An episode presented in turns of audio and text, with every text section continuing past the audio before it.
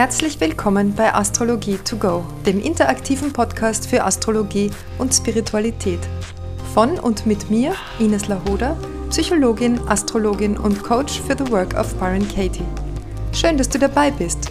Gute neue Erkenntnisse und viel Spaß bei der heutigen Folge.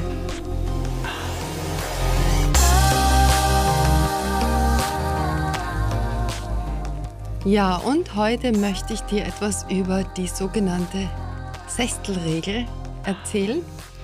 Dir ist vielleicht schon einmal aufgefallen, vielleicht sogar in deinem eigenen Horoskop, dass es Planeten gibt, die ähm, in der Grafik in einem Haus stehen und zwar schon ziemlich nahe an der Grenze zum nächsten Haus. Und es gibt in der Astrologie diese, diese, diesen Brauch oder diese Meinung, dass Planeten, in der Spitze zum nächsten Haus stehen, schon ins nächste Haus gedeutet werden ab einer gewissen Grenze. Und das ist also die sogenannte Sechstelregel. Also wenn der Planet weniger als ein Sechstel des Hauses entfernt steht vom nächsten Haus, dann deutet man ihn schon ins nächste Haus. Darüber gibt es unterschiedliche Meinungen. Manche verwenden auch die Zehntelregel, also die machen das mit einem Zehntel des, der Häusergröße, aber die Sechstelregel ist üblicher. Und ja, ich möchte in dieser Folge ein bisschen erklären, was es damit auf sich hat. Und ich habe eine Hörerfrage dazu. Und zwar schreibt eine liebe Hörerin, Hallo, ich bräuchte mal deinen Rat bzw. deine Meinung. Und zwar steht mein Saturn als Herrscher von 9 und 10 rechnerisch im letzten Sechstel meines zehnten Hauses. Aus manchen Schulen geht hervor, dass Saturn ins elfte Haus gedeutet werden muss. Andere Schulen würden ihn im zehnten Haus deuten. Das hat für die Deutung große Auswirkungen. Wie würdest du vorgehen? Und dann schreibt sie genau die Gerade auf. Ähm, also das letzte Sechstel beginnt äh, bei 12 Grad Wassermann und Saturn steht auf 11 Grad 57 Minuten Wassermann. Es geht um drei Bogenminuten. Steht Saturn jetzt in 10 oder in 11? Das ist also die Frage. Und ich habe da auch ihr Horoskop vor mir. Sie hat mir das auch geschickt. Also wenn, wenn du möchtest, dass ich aus deinem Horoskop was poste, bitte schick mir auch dein Horoskop mit am besten oder deine Daten. Ähm, ja, und bei ihr ist es also, wie gesagt, der Saturn, der da im zehnten Haus steht als Herrscher vom neunten und vom zehnten Haus. Der beherrscht also beide Häuser. Die beiden Häuser sind also recht klein und er steht knapp vom elften Haus entfernt. In diesem Fall steht er im Wassermann. Das heißt, das Thema Saturn-Uranus ist sowieso in diesem Horoskop schon vorhanden, weil also der Saturn im Wassermann steht. Ja, und der Herrscher vom Wassermann ist ja der Uranus. Verstärkt würde das jetzt heißen, wenn der Saturn im elften Haus stehen würde und als Herrscher von 10, dann wird sich das immens verstärken, aber das Thema ist im Horoskop schon angelegt. Das heißt, es gibt ganz grundsätzlich schon eine Trennung zwischen dem althergebrachten, traditionellen, dem, was die Gesellschaft will, den Geboten und Verboten und Normen, ähm, die wir in der Erziehung gelernt haben, und dem Bestreben, individuell sein Leben gestalten zu können. Das wäre jetzt also das Wassermann-Thema. Saturn im Wassermann. Und Saturn im Wassermann ist eine Generationskonstellation, das, ähm, das ist immer mehrere Jahre, weil der Saturn braucht ja circa zweieinhalb Jahre durch ein Zeichen. Das heißt, alle, die im Laufe dieser zweieinhalb Jahre geboren sind, haben den Saturn dann in den gleichen Zeichen stehen. In diesem Fall im Wassermann. Das heißt, das ist also eine Gruppe von Menschen, die zum Auftrag haben, die Normen, der Gesellschaft aufzubrechen und in die Individualität hineinzutragen, beziehungsweise umgekehrt, die sich vielleicht in der Hemmung, in ihrer individuellen Entfaltung eingeschränkt fühlen durch die Normen der Gesellschaft und die dagegen vermutlich rebellieren werden oder sich anpassen werden. Und ähm, sich dann innerlich von sich selbst distanzieren oder denen die Anpassung an die Normen der Gesellschaft viel Stress bereitet. Das wären jetzt so im Groben die Möglichkeiten, mit Saturn im Wassermann umzugehen. umzugehen. Wenn jetzt so ein Fall ist, dass es so knapp am nächsten Haus steht, dann würde ich, ich würde da nicht herumrechnen, sondern ich sehe das, ich würde diesen Saturn hier noch ins zehnte Haus deuten. Ich würde aber mit berücksichtigen, dass eben dieses Saturn-Uranus-Thema schon angesprochen ist und würde dann abfragen, wo sie sich mehr sieht. Ich würde also sagen, ich würde beides beschreiben. Saturn als Herrscher von 10 in 10, das ist ja eine sehr starke Betonung, ja, der Saturn, der über das zehnte Haus herrscht und auch noch im zehnten Haus steht. Das ist ja auch das Haus des Steinbocks, des Saturns. Also das ist eine Wiederholung dieses sehr starken Themas von gesellschaftlicher Normierung. Und da würde ich jetzt also abfragen, wie sie das lebt. Le mit mit äh, Saturn als Herrscher von 10 in 10 würde ich sagen, da gibt es also sehr, sehr starke Vorgaben, wie du zu sein hast, nach, nach was du dich zu richten hast, was man tut und was man nicht tut, wie du eine brave, richtige, gute Mitbürgerin und Bürgerin des Staates wirst, wie du die Maßstäbe der Gesellschaft richtig und ordentlich umsetzt. Aber dass das eben nicht einfach so leicht geht, weil der Saturn im Wassermann steht. Und dann würde ich schauen, wo geht denn der Uranus hin, der Herrscher, der über den Saturn herrscht, weil der Saturn im Wassermann steht. Ah, und der steht in diesem Fall im Steinbock. Das heißt, wir haben dieses Thema nochmal vorhanden. Der Uranus, Beherrscher des Wassermanns, steht im Steinbock und der Saturn, der Herrscher des Steinbocks, steht im Wassermann. Man nennt das eine Rezeption, wenn die zwei Herrscher sozusagen das Zeichen vertauschen.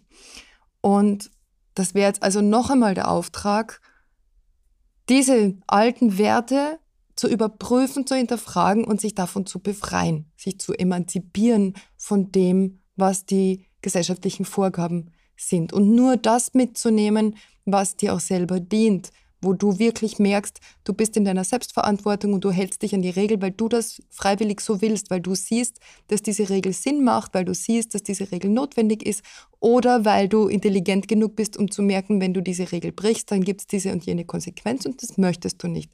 Da hältst du dich lieber an die Regel. Das wäre also dieses dieses Thema von Uranus, Saturn. Und wenn ich mir das so genau anschaue, dann muss ich in diesem Fall gar nicht mehr wissen, ob der Saturn jetzt im 10. oder 11. Haus steht, weil das Thema sowieso schon doppelt vorhanden ist in diesem Horoskop. Ja, das ist nicht bei allen Horoskopen so. In diesem Fall ist das Thema sehr stark. Es ist also zweimal mindestens hier angesprochen ähm, und betrifft immer mehrere Faktoren. Natürlich hat sie auch ein sehr starkes elftes Haus, weil das elfte Haus das wird von Wassermann beherrscht. Das elfte Haus wird ja dem Wassermann auch zugeordnet und es steht auch dieses Zeichen darüber. Das heißt, es ist alles eine Verstärkung der Hausthematik. Und jetzt steht da aber auch die Lilith drinnen. Das heißt, die Lilith im elften Haus, die weist darauf hin, dass dieses Thema der individuellen Selbstentfaltung und Freiheit und Freiwilligkeit verletzt ist. Dass es da Situationen gegeben hat, wo das nicht möglich war und wo es alte ja, alte Schmerzen zu bewältigen gibt, den eigenen Schatten zu bewältigen gibt. Die Lilith, die zeigt uns immer an, wo es Initiationserfahrungen gegeben hat, die in dieses Thema initiieren. Ja, und das ist in diesem Fall mit der Lilith im elften Haus eine Initiationserfahrung zum Thema Freiheit. Und da würde ich jetzt im Gespräch abfragen, ist da irgendwas passiert? Wird vielleicht schauen, hat es da irgendwann einmal eine Auslösung gegeben? Ist da mal der Saturn, der Pluto, der Uranus oder der Neptun drüber gelaufen über die Lilith? Am ersten bei Saturn würde ich dann das Horoskop der Vergangenheit anschauen und, und sehen und abfragen, was ist denn in diesem Alter, was ist denn zu diesem Zeitpunkt passiert, kannst du dich an was erinnern? Lilith bringt oft so Initiationen mit sich, nicht immer gute, meistens sind Initiationen ja unangenehm beziehungsweise dramatisch sogar, traumatisch vielleicht und ähm, weihen einen in ein neues Thema ein. Und das ist das Thema Freiheit. Die Lilith, äh, da mache ich mal eine eigene Folge darüber, die Lilith steht für die rebellische Frau, da geht es also nochmal um Rebellion, so wie beim Wassermann und Elften Haus ja auch. Und dieses ganze Thema hier verstärkt sich immer und noch einmal mehr. Ja, also wir haben jetzt den Saturn im Spiel, Wassermann, Steinbock, Uranus und die Lilith im elften Haus. Das heißt also, dieses Thema Freiheit, das ist ein sehr großes Thema in diesem Horoskop. Und da würde ich jetzt im Gespräch näher drauf eingehen, schauen, wo steht sie in ihrem ja, mit diesem Thema in ihrer Individuation, in ihrer Selbstentfaltung, in ihrer Anpassung an die gesellschaftlichen Werte und Normen. Und falls das ein großes Thema für Sie wirklich ist, dann würde ich darauf eingehen und würde schauen, wie wir das erlösen können, wie wir das auf eine andere Ebene bringen können, was man da im konkreten Fall in Ihrer Lebenssituation, in Ihrer mit ihrer Lebenseinstellung in ihrem Alter auch konkret machen kann. Ja, also in diesem Fall ist die Sechstelregel, meine ich, außer Acht zu lassen. Da geht es nicht um diese Feinheiten. Vor allem, wenn es so knapp ist, wenn es um drei Bogenminuten geht, da kann ja sich bei der Geburtszeit nur eine Minute ändern oder, oder zwei und schon ist das anders. Und deshalb ähm, muss ich das immer abfragen. Ach so, ich wollte noch sagen, wenn der Saturn als Herrscher von 10 in 11 stehen würde, wenn man den jetzt da schon ins 11. Haus deuten würde, dann wird einfach dieses Thema nochmal aufkommen. Also diese Einschränkung der Individualität durch die Erziehung zum Beispiel oder durch das, was man, wie man bewertet worden ist, dass das falsch ist, dass es nicht in Ordnung ist, wenn man sich irgendwie verrückt benimmt oder außergewöhnlich benimmt oder herausragt aus der Masse, sondern dass man schön ordentlich ähm, und, und richtig und brav mitgeht mit dem, was, was also die, die Vorgaben sind und sich da nicht dagegen wehrt. Das wäre die Ausgangsposition und dann wäre der Auftrag, sich aus dem zu emanzipieren, weil der Uranus, wie gesagt, im neunten Haus im Steinbock steht. Ja, ich hoffe, das ist ein bisschen klar geworden. Ich weiß, das ist am Anfang alles so ein bisschen viel, aber dafür gibt es ja jetzt auch meinen Kurs. Auf den möchte ich jetzt dann noch einmal hinweisen. Der beginnt am 24. Juni. Es wird fünf Module geben, das heißt fünf Samstage und äh, davon drei vor dem August und zwei im September. Und da kannst du ganz genau noch einmal von der Pike auf, sage ich immer, äh, lernen, das ganze, die ganzen Grundlagen der Astrologie und vor allem auch die psychologischen und philosophischen Grundlagen der psychologischen Astrologie, denn die Deutung ist ja hier schon ein bisschen anders als in der klassischen Astrologie. Und ja, und das bringe ich dir alles ganz genau bei. Und danach kannst du dein eigenes Horoskop selber deuten. Es wird auch eine Jahresgruppe geben, die werde ich demnächst starten. Das heißt, wenn du Begleitung möchtest über ein ganzes Jahr und wir arbeiten da mit deinem eigenen Horoskop, beziehungsweise später, wenn du auch Horoskope von anderen deuten willst, ähm, auch mit den Horoskopen von anderen, dann komm in die Jahresgruppe auf Telegram, die wird 37 Euro im Monat kosten und dafür hast du Austausch, hast Supervision und arbeit auch mit deinem eigenen Horoskop, kannst mir jederzeit Fragen stellen. Ja, das wird also so jetzt der, der Ausblick fürs nächste Jahr sein. Und genau, wenn du dabei sein möchtest, dann melde dich bei mir, dann bekommst du alle Infos noch einmal zugeschickt. Und wenn du mir Fragen über deine Lebenssituation stellen möchtest, die ich hier im Podcast anonym beantworten soll, dann kannst du mir das auch via PN schicken auf Instagram oder Facebook ähm, oder auch natürlich via E-Mail. Bitte schick mir dann dein Horoskop mit oder deine Geburtsdaten und schildere auch die Lebenssituation, um die es gerade geht. Wenn du eine Horoskopbesprechung möchtest, dann kannst du dir gerne einen Termin bei mir buchen unter termine.ineslahuda.com. Und nun vielen Dank fürs Zuhören. Schön, dass du wieder dabei warst. Alles Liebe und bis zum nächsten Mal.